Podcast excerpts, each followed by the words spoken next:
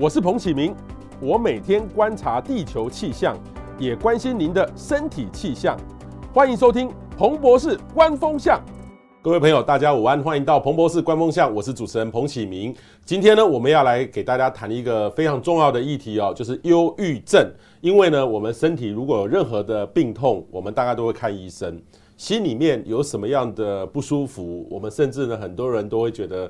呃，忧郁症是一种这个不知道什么样的病，呃，心情不好而已。可是久而久之之后，就会累积的非常压力非常的大，也不知道有什么样的一个资源。所以我们常常看到很多的新闻呢，都可以看到很多的影视名人，他的压力非常大，我们内心都不，我们都不知道，到最后的结果呢，是非常让让大家非常遗憾的。所以到底台湾呢，这个忧郁症呢的现况到底是如何？怎么样判别是不是自己有得到忧郁症？或者是说，我们身边呢有没有一些朋友，他是真的在受到忧郁症的困扰当中？我们如何帮忙他？或者是说，我们如何求助或陪伴我们的忧郁症的朋友，有一个比较正向的态度哦？所以，我们到底要有什么样免费的资源可以用？所以我们今天呢邀请到台湾忧郁症防治协会的理事长，他也同时也是林口长庚。呃，精神科主治医师张家明来跟大家聊聊忧郁症。呃，如果您有任何的困扰呢，欢迎呢留言跟我们分享。也请大家呢，最重要是把今天的节目呢分享，让各位朋友能够多了解、多知道哈，这个非常重要。我们首先欢迎张医师，张医师你好，主持人好，各位大家好。好，呃，张医师现在是在这个林口长庚医院的呃，算是社区级复健精神科。是的，一般精神科你们又加一个社区是什么意思？是因为很多。我们的呃有精神困扰的患者，事实上大部分居在社区。OK，就在传统上，我们应该我们看到有一些像严重的失觉失调症患者.甚至要长期住院的。现在我们也需要回归到社区。OK，好。然后当然，除了说药物治疗以外，也包括一些心理社会的附件。OK，好。所以呃，詹医师是非常权威的哦，他是现在台湾忧郁症防治协会的理事长哈，这个是非常有经验，在一直在推动很多公益的事情。我首先问一下哈，这个您是这个理事长。可以跟我们谈哦，因为通常哦，一个病能够变成一个协会哦，一个理事长，表示说它非常的严重。台湾的忧郁症的状况是如何？忧郁症的人多吗？男生多还是女生多？哪个年龄层最多？是，实际上呃，忧郁症确实存在我们周遭，其实很多人不快乐，可是很多人不知道。但目前其实这几年慢慢有些人愿意就医，不过我们还是发现其实有很多人并没有就医。嗯哼。那我们前年跟呃呃联合报有跟呃。卫生福利部的呃健保署有做合作，去分析目前忧郁症的就医，其实可以看到，基本上台湾大概有接近快四十万有在就医的忧郁症患者。四十万有就医？对，这包括有重郁症跟轻郁症。轻郁症。我在我们一般讲忧郁症，大部分写重郁症的话，大概二十万；轻郁症有二十万。那当然，这相对而言，其实还是有很多人没有就医。嗯哼。当然有就医的，可以看到，大概女性的忧郁症患者比男性来的多。哦。但不同年龄层。一比二呢？基本上，一般而言，忧郁症大概女性都会比男性来的多。是生理的原因吗？因为女性有一些荷尔蒙，荷尔蒙像很多相关的时候，其实女性会有一些月经，月经，女性会像有产后忧郁症，甚至更年期忧郁症，所以女性相对而言这方面的忧郁症相对其实比男性一般来的多。OK，那另外一部分人其实各个年龄层都有忧郁症的情形，大概呃二十五到四十四岁，四十岁到六十四岁，所以大于六十五岁以上老人，其忧郁症的比例跟人数还不少。不过就医的部分而言，其实看起来老人的就医可能相对于老人的忧郁，其实应该是比较少的。OK，也就是很多老人忧郁，其实他可能用身体状况来就医，可他并没有去陈述他心理的问题。OK，那包括一些可能青少年的忧郁比例确实在增加。嗯哼哼。可青少年其实有很多比例事实上也没有求助。嗯哼。那这我们需要担心的问题。OK，好，所以这个也是女性很高比例很高，所以我们可能妈妈妈妈得了忧郁症，我们说不定自己都不知道。很多是妈妈得了，小朋友都不知道，是这样吗？都有可能。所以其实现在亲子之间啊，家庭之间啊，其实有很多时候你并不了解他的心，但是他的痛苦跟难过，其实有时候大家因为现在社会大家每天相处的时间都很有限，甚至很少谈心的时候，所以这部分其实确实是还蛮多问题。我想可能不完全是疾病，可是彼此的关心跟了解是不够的。OK，好，所以这个比例哈，那问题是说我们常常看到说台湾的家庭，台湾的爸爸都是。不会表达啊，就台传统台湾的家庭，台湾的爸爸，你看电视剧，嗯，你看那个最近很流行的《当男人恋爱时》，这个。当然那个是韩国啦，韩韩国的这个这个剧啦。可是如果判别这个台湾的这个爸爸妈妈，其实通常都是一个威权时代，是啊，女性都是比较辛苦，这传统的情况，是这个也会造成这个女性比例比较高吗的原因吗？呃，传统上言，当然没有说那个社会角色事实上会有些影响，所以基本上言，就整体的流行病学的统计，女性比男性更容易忧郁。嗯哼，不过就医部分、求助部分，女性比男性容易多，他们比较会愿意讲出来，愿意去寻求帮忙。跟男性压抑的比例确实是高的。对，那医生，你说这个四十万是现在有去就医的，但是你们有没有统计过没有就医的？就是自己明明有状况，那这个比例还是不是还有更多？对，事实上，呃，我们过去好几年前做过一次调查，去了解全人口里面抽样族群里面有多少比例是不快乐的。但你那时候寻求快寻求协助吗？还是没有寻求协助？我们大概估计可能只有五分之一有寻求协助。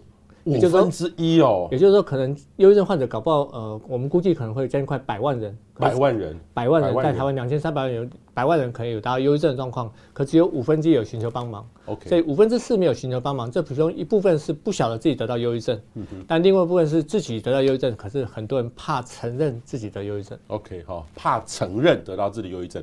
那网友问到一个很有意思的哈，台湾忧郁症跟国外的比例。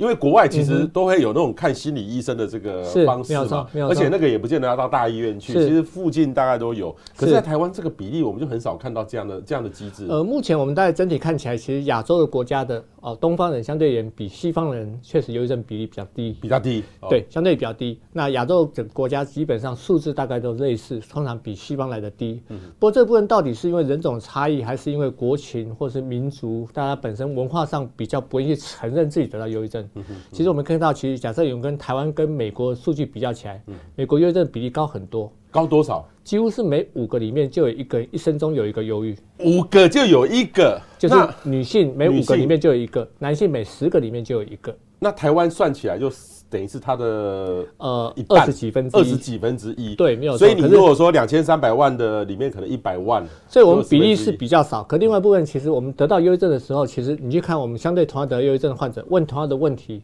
事实上。我们已经承认我自己已经得到忧郁的时候，其实我失能的天数是更高。简单的说，就是我没有办法上班、跟工作、跟面对我的生活的比例更高。这等于很多人，我到很严重的时候，我才承认我忧郁。哦，所以我们说台湾人很惊啊，很惊啊，很惊啊，就不愿意承认自己得到忧郁症。呃，还有一种我也跟医师分享，就是说我们不见得去找医师，我们会求神问卜。呃，这个也是，所以其实有很多人，事实上，当他碰到困难的时候，其实，其实因为民众还没有求助精神科医师、心理医师的习惯，同样的当然也很难承认自己有这个状况。对。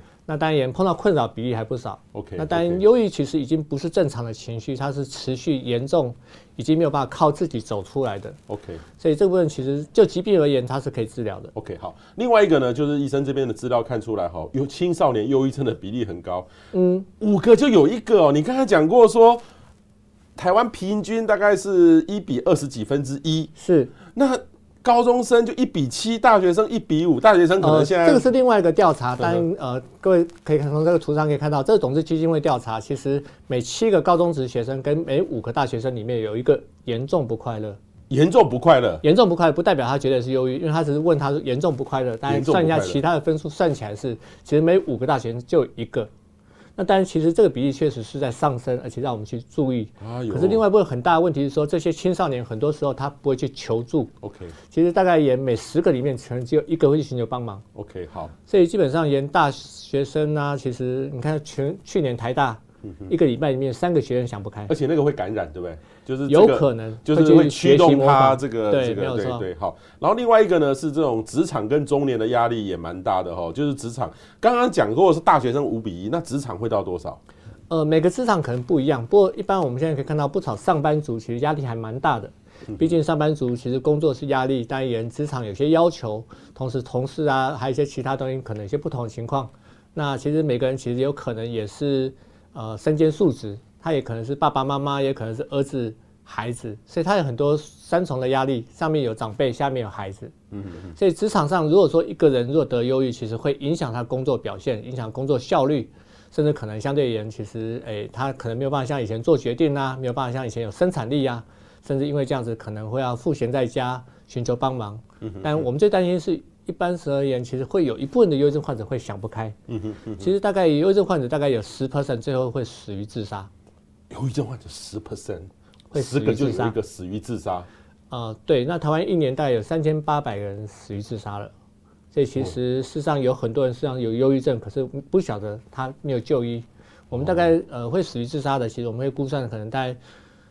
四个里面只有一个有去寻求医疗的协助。哇，其实大概三个都没有看过精神科医生。所以，所以这个这个就是我们要谈的一个议题哈。那特别是说男性的忧郁症啊哈，这个很多男性有传统的压力，然后如果是一个高阶的这个主管，或者我们其实看到好多的案例，我身边有认识一些很成功的人士，大家看到他外表光鲜亮丽，但是他。最后选择的是让我们很压抑。其实我们这几年确实也看到，因为台湾其实即便是像很多电子大厂，对，我们好几个大家听过，像呃呃之前的 MSI 的的总裁，然后惠普的总裁，然后什么的，其实其实现在其实现在还蛮多压力的。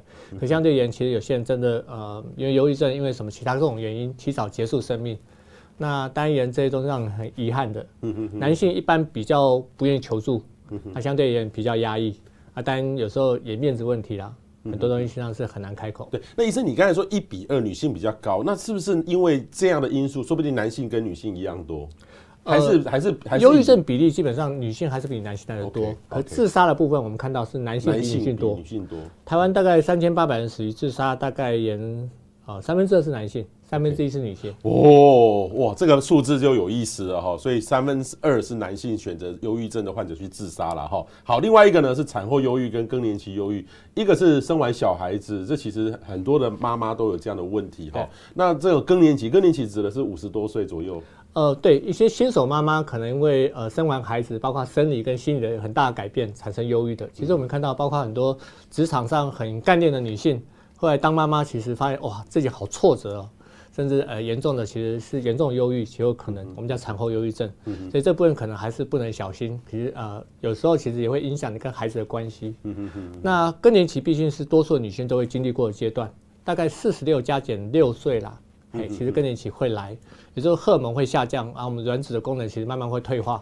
那这个时候有时候会有一些不舒服，包括一些呃呃失眠啦，包括一些盗汗啊，有时候一些影响情绪。OK OK OK 好，然后另外一个呢是台湾忧郁症有四大不足哈，四大不足是怎么回事？因为四大不足呢，就是医生这边提供的，就是说现在的情况是我们虽然这个医疗很进步，但是但是事实上还是有很多缺乏的地方。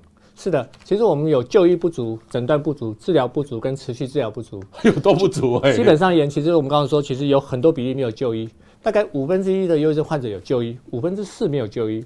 所以没有就医的这些人，他不了解自己得到忧郁症，或者是抗拒承认自己得了忧郁症。嗯哼哼。那诊断不足单言，有些人可能去寻求一些医疗帮忙，可是他就说我失眠啦，我我这边疼痛啦，我这边呃不舒服啦，单言我可能自律神经失调。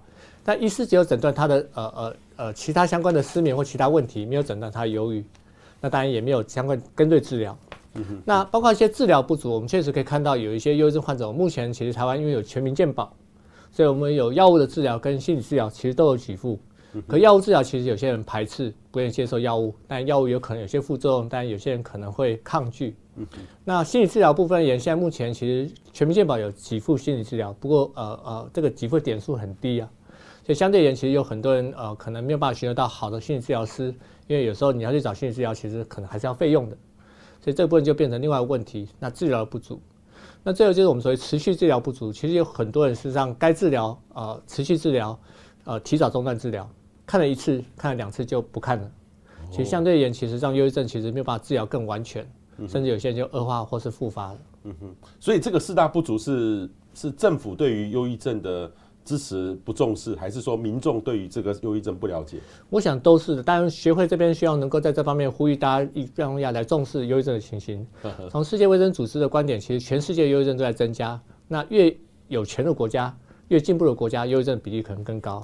所以，忧郁症是有钱人的病哦，还是说，也就是说当我们物质物质条件充充足，可是社会的进步改变很快很大相对也有有些很多失落，但有些有些情绪问题，他需要一些帮忙，OK，那包括一些忧郁跟自杀，还有其他问题都是。那台湾确实在呃这方面的投注是不足的，OK，事实上我们政府在心理卫生的预算上面是不够的，嗯其实每个人大概也只分配到我们说七十八块，七十八块八块的的心理卫生预算，大概三个预饭团，一 年一年。一年对。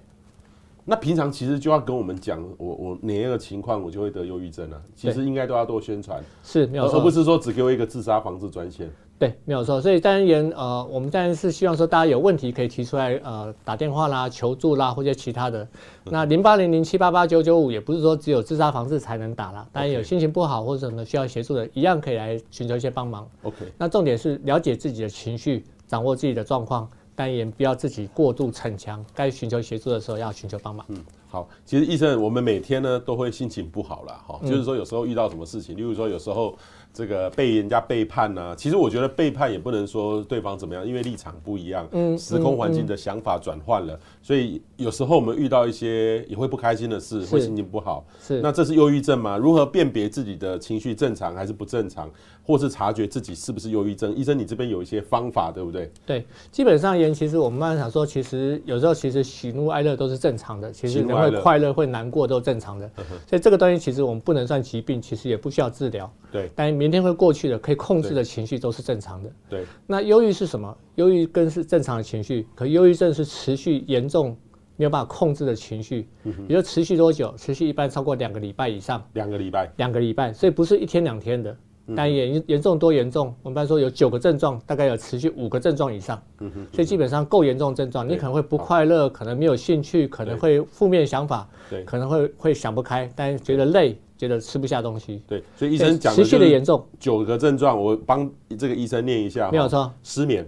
对，其实我们有时候也会啊，突然被被吵醒。可是持续两个礼拜吗？两个礼拜，我不会不会，是没有错。持续两个礼拜，我大家就我大概就觉得是没有错没有错。可是说忧郁症患者持续更久的情况都有可能。食欲跟体重改变哈，是，但是我们会越来越重啊。哎，有些人用吃来发泄情绪，也有可能那也不好。那上升体重也不好，下降也不好。好，迟滞激动，就是有有时候我发现有些人他其实。跟他讲话的反应就会特别不一样，很容易激动，或是很不想动。OK，其实很多忧郁症患者会变得很不想动，很累啦，当然呃很提不起劲啦，然后觉得好像很无力无趣，所以忧郁症患者会觉得心情不好。你看那个心理症状，当然也会觉得兴趣缺乏，兴趣缺缺。对，以前他想要学唱歌啦，找人家讲话啦，打牌聊天啦，做运动，现在都不喜欢做了。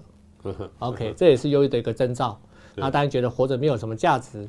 觉得脑力会退步，对，甚至我们会最担心有忧忧郁症患者会想不开，OK，他会有一些意念啊，甚至计划，那这个就要注意的，OK。好，医生，你讲这些心理症状哈，我们去唱台语歌，只有烧烧酒了解我，都有这个症状啊，所以我们看台语歌，那个很多那种我们台湾的那种被失恋、被棒甩啊，是，没有错，都是有时候唱歌可以抒发情绪，就像那个呃叶那个叶启田，那个诶诶。那那就就有超狼，有超狼，对，好像这个一时失志没万叹，没没破，哎，有魂无魄，对对对对，好像这个实际上很多忧郁症患者觉得说，好像这个我活着可是飘飘的。不晓得在想什么，然后没有办法专注，跟没有办法做决定。对，嘿，啊，当然要爱表赞一样，可是有时候已经不是自己拼就够了，那个是已经严重的状况，需要治疗了。所以医生，你你像那个叶启田的爱表赞一样那种讲的这个症状，就是忧郁症的症状，大部分人都是了。就是几时失智，可是他只是一时失智，一时失智。可是假设不只是失智，还是失去人生的活力跟动力的话，那就要去注意了。哦，OK OK，所以下次哈，各位去唱 KTV。多点点台语的歌，但是我有时候觉得哈，有时候唱一唱歌啊，啊那后啊，然后或是喝一点点小酒，是那一天就结束了，然后就算了，没有错。所以基本上沿正常的情绪，明天就会过去，后天就会结束。其实下礼拜其实哎，我们又重新了一天，这个都不需要治疗。可是只要是持续严重，你发现自己已经控制不住自己情绪，对，已经回不来的情绪，过大过波动的情绪，其实就要去小心了，它已经严重影响生活。所以医生说是两周。然后里面呢，这九个里面有五个就算了哈，所以我们自己可以观察哈。然后五个自自己或身边的朋友，要是有五个哦，五个。好，那就可以可以可以去看医生了，对不对？是，最好就去看医生了。哈，那这个里面呢，医生我觉得前面这边讲的正常跟异常，你看一个稳定的小波动跟不稳定的大波动哈。例如说，有时候他的情绪 up and down，非常非常的这个这个快。然后另外一个呢是有时候就是说这个小偶尔每一天有一点小小不快乐是正常的。没有错，没有错。可是如果一个大不快乐很久很久，那就不正常的哈。所以请大家注意，像这个医生举例非常好，一个叫亲人过世或者感情分手。感情分手会导致忧郁症吗？呃，其实人生有很多失落，当然也有失恋，当然有失业，当然也有可能失去重要的亲人，当然有可能失去健康。嘿，啊，当然也这个东西可能都会导致忧郁。不过严重，有些人可能过久过严重了，还是可能会变成忧郁症。OK，所以假设亲人的过世，当然也难免会难过。当然跟女朋友分手，其实也会难过。可太久太严重，一直走不出来了，那可能。可能要寻求专家帮忙了。OK，很多人觉得啊，就是看开一点啊，都都等于是这个呃，喝酒是没用的，对不对？嗯哼，就是喝酒没用。短暂的喝酒、唱歌、找人家倾诉，都是发泄情绪一种方式啦，没有什么不好。可是能够回来就好。回不来的情绪就要注意了。嗨，那当然有时候其实喝酒只是压抑跟短暂的呃麻痹自己而已。OK，短暂而已。好，所以喝酒是短暂的哈。像我自己就很替人，就是说绝对不会喝。年轻的时候不知道，失忆的时候会喝个酒一下。是啊，这样。可是问题是说，我觉得代价好大。喝完酒要是酒醉了，那个隔天很不舒服。确实是很不舒服。哈，好。另外一个呢，怀疑自己有忧郁症，该如何怎么办？哈，如何发现自己该求助或是该看哪一科？哈，医生这边有一些量表，对不对？是，所以大家有兴趣可以上呃台湾忧郁症防协会的网站上面，其实我们有些量表，大家可以自我监测、自我评估。但忧郁症其实不像生理疾病一样，比如说你可以抽个血、量个血压就知道自己有还是没有，你要自己知道。但也这个评估有个好处在于说，其实你可以自己打一打自己分数，但自己看一下自己的分数是不是过头了。但分数过头了，呃，代表说其实你要赶快刹车，赶快调整，赶快让它降下来。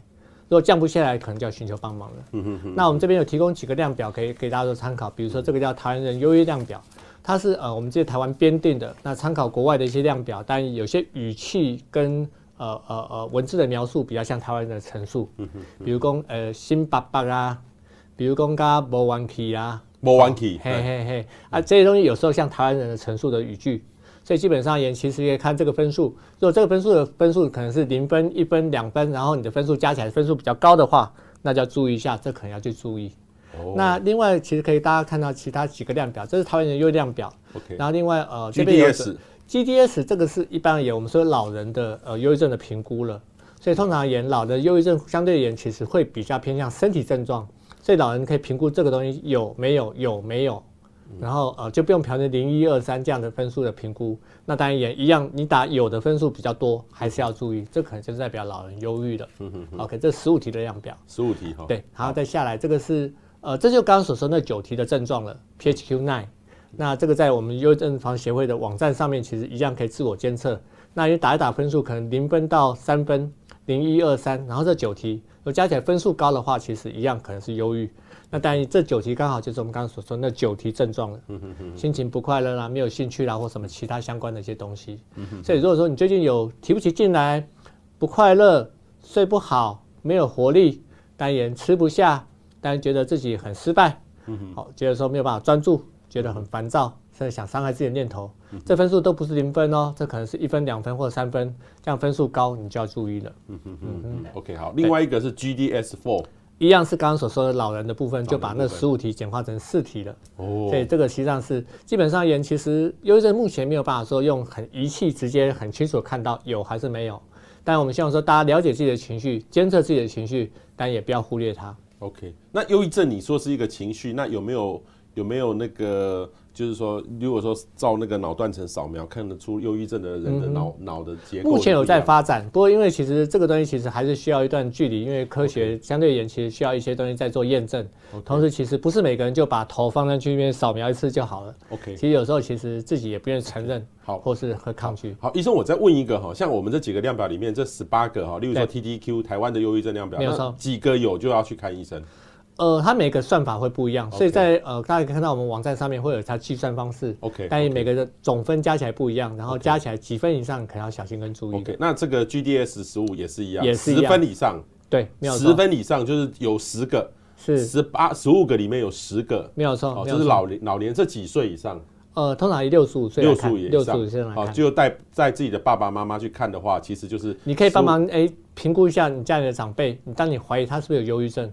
比如说以前哎，妈妈爸爸都不会这个样子，所以好像变得比较低落，嗯哼，比较好像很多事情觉得说好像人生无意义，在交代后事啊，嗯哼，觉得说好像这东西其实他已经没有兴趣，什么都想放弃啦，嗯哼，你要小心跟注意，会不会妈妈是呃爸爸是得呃老人的忧郁症.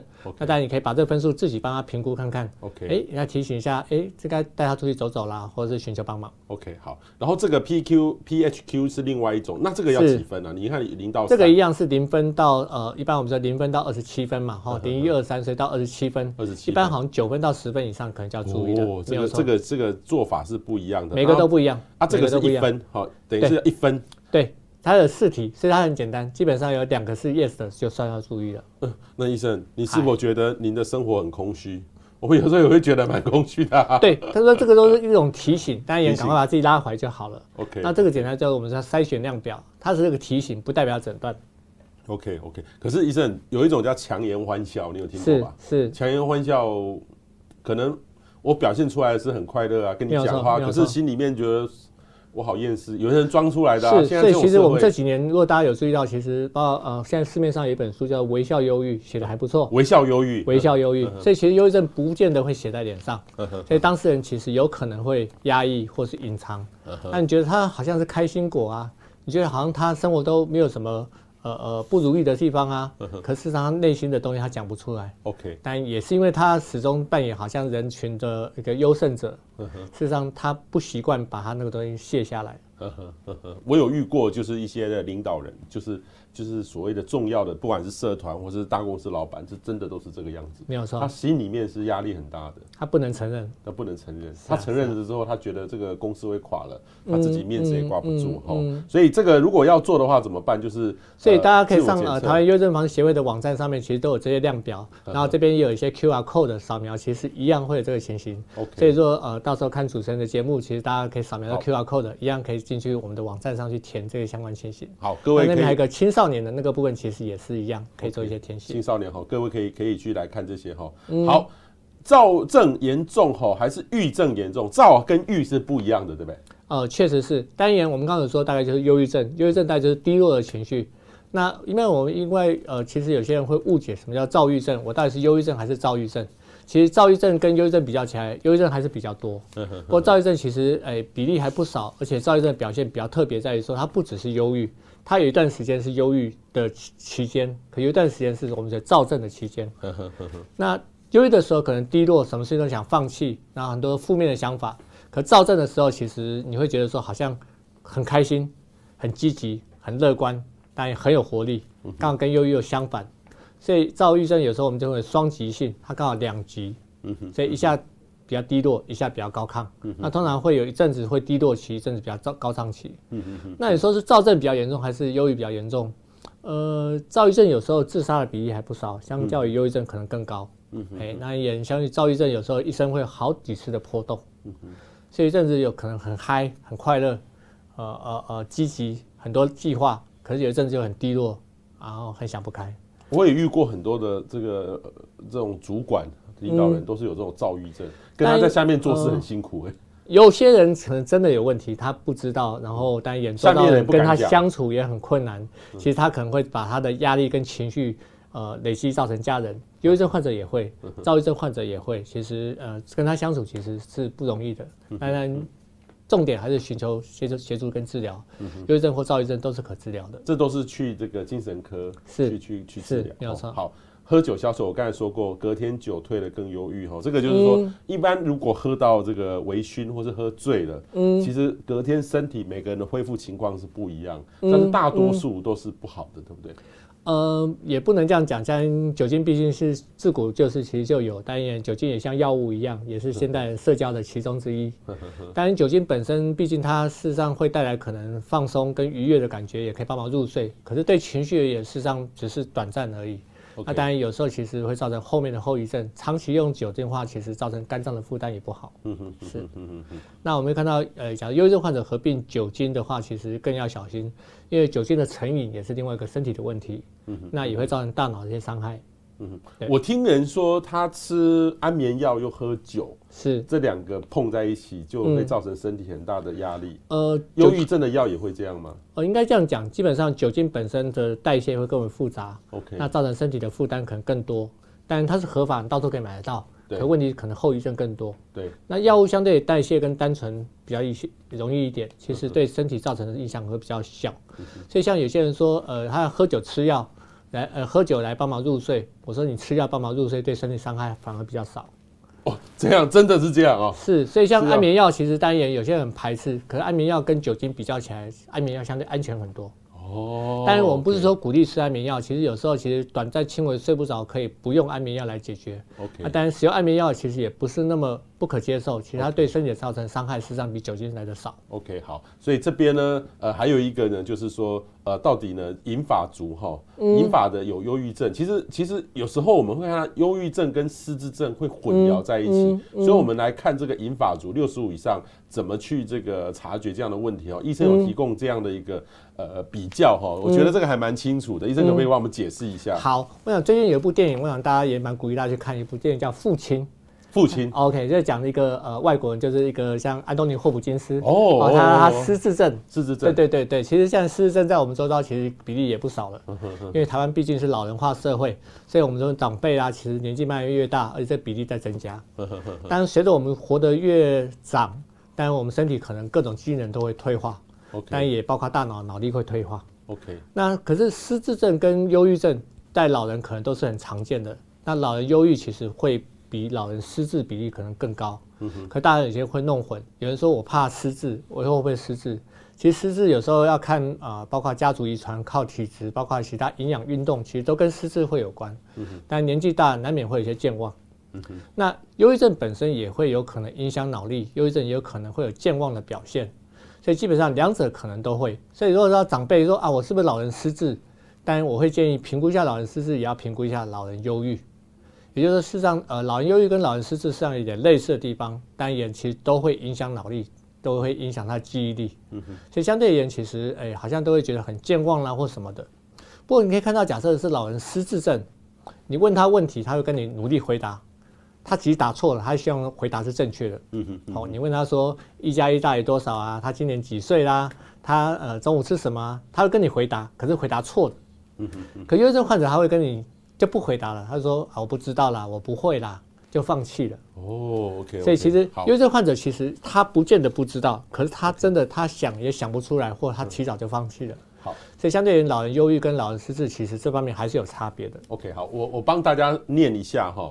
呃，如果是因为到底老年忧郁还是老人失智哈，这个其实不一样。那医生做一个量表哈，呃，如果是忧郁的话，他病情开始出发的时候。他其实还蛮清楚的哈，然后老人失智症呢就开始有点模糊，然后认知呢，认知呢就是少有高等皮质的功能受损，然后老年失智症呢就会有比较高等的皮质受损，例如说失语啊、失血症啊，哈，就是不都不会写字了哈，是这样，不会写字。呃，对，包括一些东西讲不出那个名字，比如看到杯子讲不出名字，看到人叫不出名字。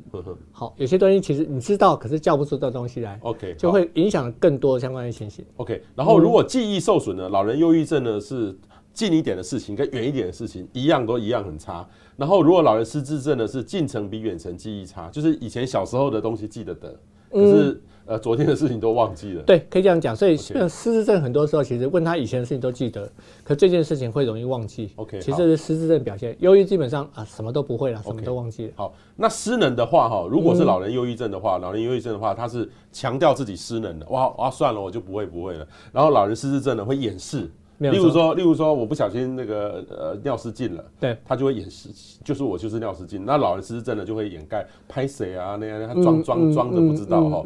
那受测态度呢，一个是说这个忧郁症呢就很不尽力回答我们在，然后医生跟他讲过，对，老人失智症呢就努力想回答正确回答，可是会回答不出来。是啊是啊是啊，所以其实如果长辈其实什么问他什么，他说不想回答啦，不知道啦，放弃啦，真的要注意他情绪问题，他可能真的觉得人生无趣，很多东西他已经没有动力，也不在乎了。OK，那失智症有可能其实还有活力的，或很想要回答的，可是回答错误的。哦，好，请大家多留意家里面的这个银发族哈，这个因为。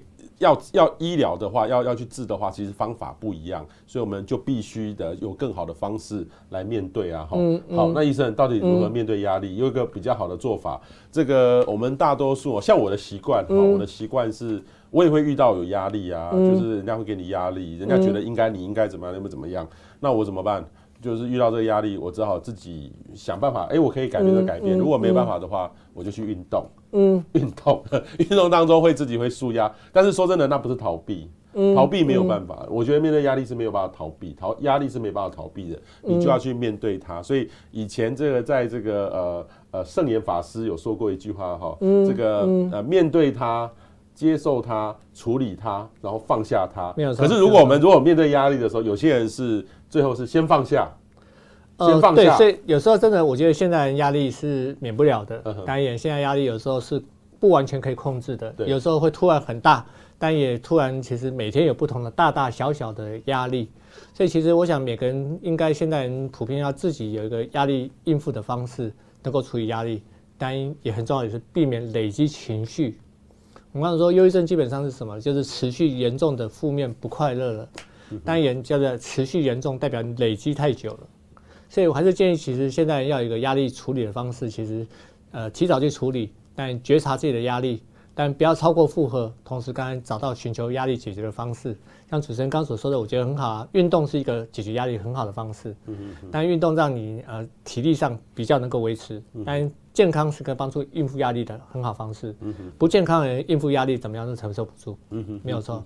但运动也可以增加我们所谓脑内吗啡。嗯。它可以帮助我们放松休息。其实增加心情跟啊、呃、感觉的一个愉悦，嗯哼，所以这都是有帮助的，嗯哼。所以我等于是说，其实每天每个人工作生活当中一定都有压力，那嗯，我们就尽量哈把自己生活不要变动太大，就尽量维持这种很规律的生活，然后规律的运动，规、律的饮食，就尽量在差不多这样的方式，就不要一下子今天呃半夜很晚睡，隔天又很早起来。那个、嗯嗯、呃，当然有时候这个出差或工作会遇到这样的情况，但是说真的，你就会想办法，哎、欸，觉得这个不喜欢，就回到正常的状况。嗯嗯所以这个其实是有比较好的规律，是面对压力。我自己觉得啦，医生就是大概是这样。我自己也会有几个，我自己常会呃疏解我压力的这种方式，也是我常跟我的包括一些患者啦，然后或者其他一些民众分享我们怎么样排解我们压力的方式。其实第一个我通常会第一个是调整我的想法。一般而言，我们常叫做 rethink，就是改变我的想法。其实我对压力的感觉就不要不会那么排斥跟跟负面。其实有时候碰到压力，就刚所说，你刚刚所说，呃，圣严法师所说的，要面对它。对，面对它就是你面对压力的这种态度。很多时候就我们会逃避，或是否认，啊，相对而言，其实我们会更不快乐。对，所以改变对自己的对压力的想法跟感觉很重要。所以第一个而言，我还是会说重新调整我的想法。嗯哼。OK，rethink。第二个而言，其实我会去试着去平衡我的压力。嗯哼。也就是说，我们在适当的分配。分配分配，也就是其实，哎、欸，你这个二十四小时有没有好好的运用？嗯、哼还是你就在用浪费时间在打电动玩具啊，处理不需要的呃呃电话会议，或是浪费一些其他不需要的时间？嗯、所以适当的分配压力，然后哎、欸，把压力其实上做安排，严重的呃呃紧急的先处理，但轻微的短暂的不需要处理放在后面处理。嗯、那你就可以做一些适当的分配。嗯、那第三个就是放松了，就刚所说的，基本上而言，我觉得还是要有睡好觉。你你睡好觉，有个休闲，其实可以面对新的压力。但你一直又休息不够，睡眠不足。你怎么样面对压力？每天都觉得有气无力，都没有战斗力。所以我觉得睡眠很重要。其实还是要怎么样，你都还是要有足够的睡眠跟休闲。嗯嘿，这个东西都很重要。OK，最后就是运动，运动放松，OK，情绪疏解。好，我我自己看起来有符合医生的这个需求哈，不然我每天这个预报天气都是用压力呢，怕怕怕我报不对呢。如果我害怕我报不对的话，其实那我压力就一天到晚一直来。是，那我如果我我就怕不对就不对啊，哈，就就去面对它了哈。是，那如果还是没有办法自己解决，有免费的智商资源吗？呃，目前在就刚刚所说，呃，政府有提供一些相关的东西是不用钱的，比如说零八零零七八八九九五安心专线，安心专线当然不是说零八零零。七八八九九五。七八八九九五，请帮帮救救我。OK，好。OK，单眼的安心专线，当然大家注意到防疫期间也是打这个专线。哦，当然平常心情不好或想自杀或者想找人说一说，其实一样可以打这个专线。哦，九九五，哈，这是九九五，哈，对，零八八九九五。OK，请帮帮救救我。OK，这是免费的安心专线，所以这个是可以免费的。呃，当然安心专线好处当然也是匿名啊，因为你在电话那那一头，其实你不用自己出线。OK，但也一样会有人会帮忙你倾听你的东西。OK，那另外其实各县市目前其实大概都有呃免费的心理咨商的资源，可能大概延其实通常其中四次到六次。嗯哼，所以可以问一下各县市，其实卫生局，嗯哼，其实目前大概对民众都有四次到六次的免费的心理咨商的时间。嗯哼，所以民众可以预约这个时段。嗯哼，所以可以跟各县市的心理呃卫生中心联络。嗯哼，然后这个可以是免费的。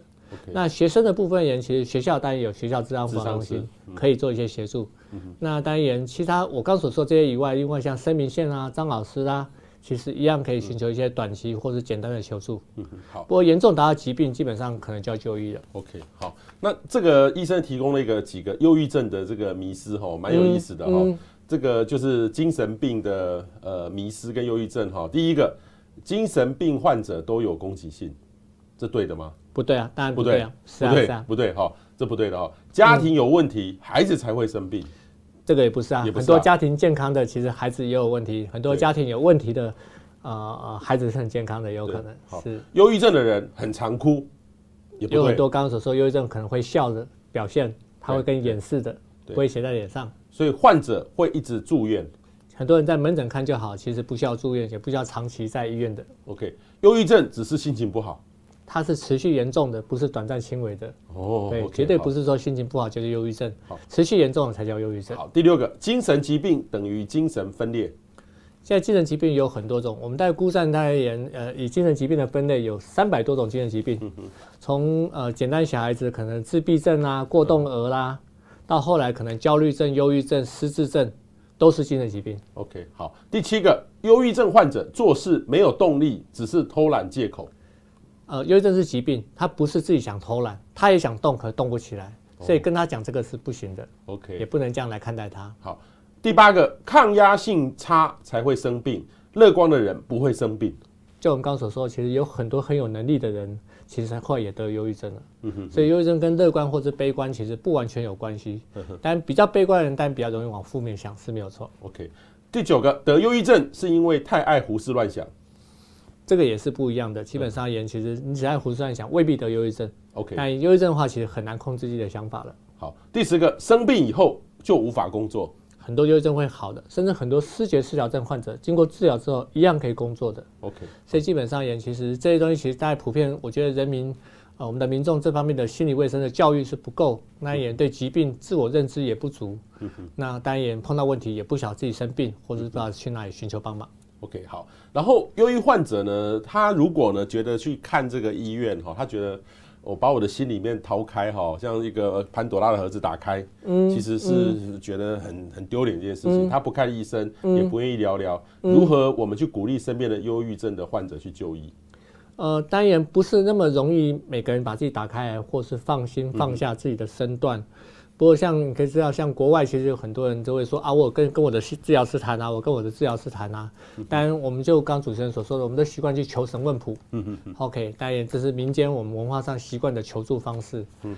当然，我是觉得说，基本上也我们自己能够掌握自己当然最好。可是，如果自己没有办法掌握自己，当然真的需要找人家谈谈。确实，有时候其实有很多东西可能你也不方便跟你的家人谈。嗯哼。你也不方便跟你的属下谈。甚至没有办法方便跟你的其他的呃好的朋友谈，那或许其实其实找一个专业人谈，他基本上也可以保有你的隐私，但也呃呃倾听你的心声跟痛苦，甚至可以帮助你解决跟协助，我觉得这还蛮重要的。OK，好，这边最后呢，其实我们有几个哈医生提供的哈如何陪伴或帮助身边忧郁的人，哪些该做，哪些不该做哈，我觉得蛮有意思的。嗯，呃，请懂一忧我的忧郁症好吗？哈，我就帮他念出来哈，忧郁症心里面的 OS。嗯，我每天都不想出门，也不想见人。我讲不出我为什么不快乐。嗯，我无法停止哭泣。嗯，我就是无法停止不这这么想。嗯，没人在乎我，没人了解我。嗯、他们都说我想太多了。欸、其实很多人会这样讲哈。是，如果怎么样怎么样，就不会怎么样怎么样。嗯、这其实有我们也会这样哈。对，我好没用哦，我好痛苦，我好无助，我死掉应该对大家都好吧？他不爱我，我活着也没有意义哈。这个分手的人都会这样。那家人朋友呢？最常说的话，哎，你看起来很好啊，你没有问题啊，啊，你想太多了啦，哈，看开一点就好了，啊，根本没有什么忧郁病啊，哦，你不要在那边无病呻吟，哦，这个就是爸爸常对小小朋友讲的话哈，你不要在无病呻吟啊，你有没有问题啊？啊，你知道你已经很幸福了，你都有这样，我们以前小时候怎么样怎么样这样，哈，是是，你真没用，你太逊了，加油啊，哦，加油，这个很平常说的话。振作啊！他这个这么正常的话都会有压力哈。呃，你要感恩呐、啊。哎，这感恩其实是大家很容易说的话，可是说真的就，就就就会造成很大的压力。忧郁症就是不知足啊。之前那个吴宗宪就这样讲。哎，对啊，是啊，是啊。这个这个这个就是以前忧郁症贴一个标签。事实上，我的患者就这样子，他妈妈就跟他说：“啊，你就是不知足才会得忧郁症。”哎，人家主持人就这样讲，他就很难过，他不跟他妈妈讲话了。其实很多忧郁症患者讲不出自己为什么不快乐，但是他没有办法去正面的思考。你叫他想开一点，他已经没有办法想开了。然后你叫他诶振作，他也想振作啊，他也知道要放下啊，可走不出来。他需要的不是人家跟他讲这些好像很正面的话，他需要的是人家的陪伴、倾听跟支持。忧郁症患者很敏感，但言他不是不知道这些，可他这个时候你跟他讲这个，只会造成他伤害。只会跟你啊、呃、排斥关系，但也让他觉得说你根本不了解他，好，所以就基本上而言，其实我们还是希望说家人跟朋友陪伴忧郁症的时候要理解、支持、倾听跟陪伴，但也这方面其实能够更了解忧郁症的感觉，同时让他觉得他自己不孤单，而我们愿意一起帮忙他。OK，好，然后对忧郁患者就是你想开一点，对的，等于是跟对坐轮椅的人说，你就站起来啊，其实是一样的。是啊，是啊，医生说的哇，这好棒、哦。所以，所以其实不要叫他想开一点。其实我就说，你想开一点就好啦。其实没有那么容易。他腿已经摔断了，他怎么站得起来？他已经没有办法正面思考了。你叫他想开，只是他难过而已。哦、OK，就跟你说，加油啊，加油，加油，没问题的啦，加油。这个对他来说很遥远，跟很不切实际。哇，我今天学到很多，所以大家要要暖心一点了哈。是。当家里面的人真的得了忧郁症哈，我们该怎么办哈？医生这边有几个方式哈，这个尽可能的学习，是我们自己去学习吗？呃，对，所以基本上了解忧郁症，现在有很多书籍，甚至呃，大家可以上台湾忧郁症协会的网站，或者是我们的脸书粉丝团，其实都有一些忧郁症相关的讯息，可以学习什么叫忧郁症。OK，那当然越了解，其实越能够知道。当然也能够抱持合理的期待，合理期待，而不会过高期待。哦，你怎么不去上班啊？怎么不去工作啊？你好好的啊，然后什么的，那过高要求对他们是是不好的。但也你不会过度的期待，但也不会呃呃呃什么都放弃了，其实也不好。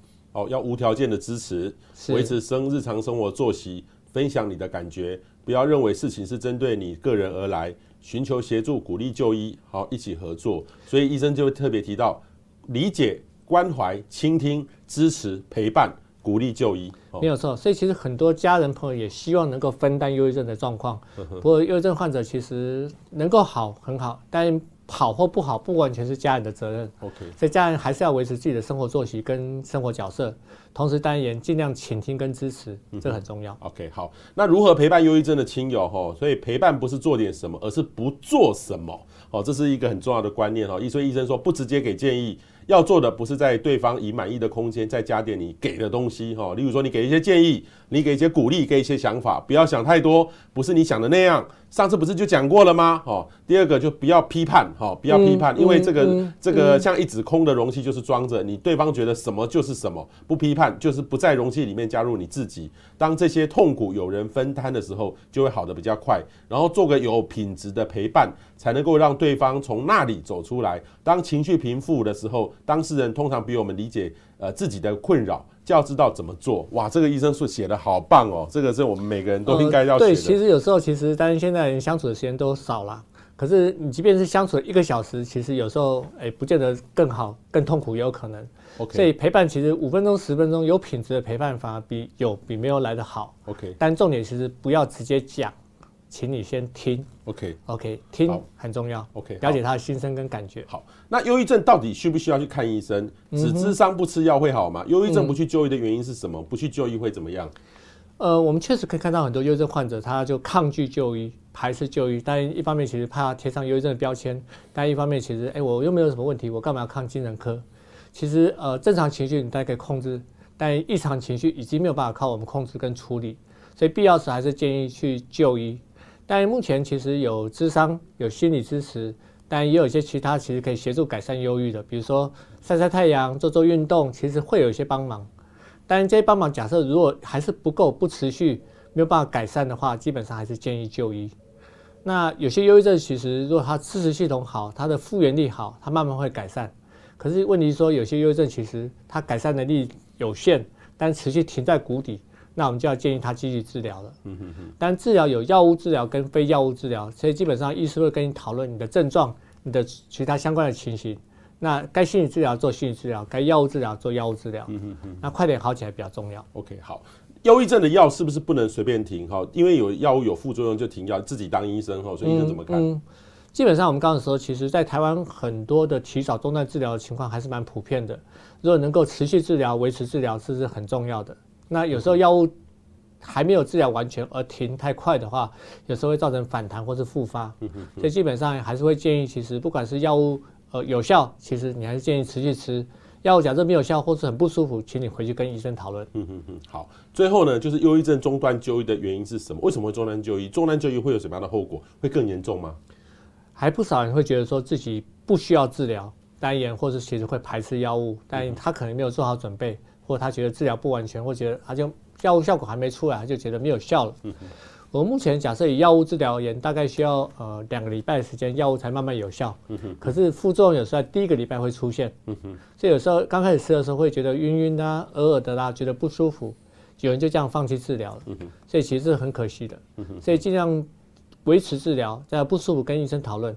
那中断治疗就可能会造成复发或者恶化严重，那反而造成这后面的问题更难处理。哇，今天这个医生哦，跟我们讲了非常多哦。其实我们身边有很多的朋友都有忧郁症的困扰，所以也请大家呢分享出去哦，让大家有一个正确的观念来面对哈忧郁症。因为医生说的，其实越来越有钱，生活越来越好，其实这个比例就越来越高。因为大家会追求心灵层面上的问题，所以请大家呢一定要特别注意哈。今天非常谢谢张家明张医师，也希望大家赶快分享出去，让更多朋友能够知道。谢谢张医师，谢谢，谢谢主持人，谢谢大家，谢谢。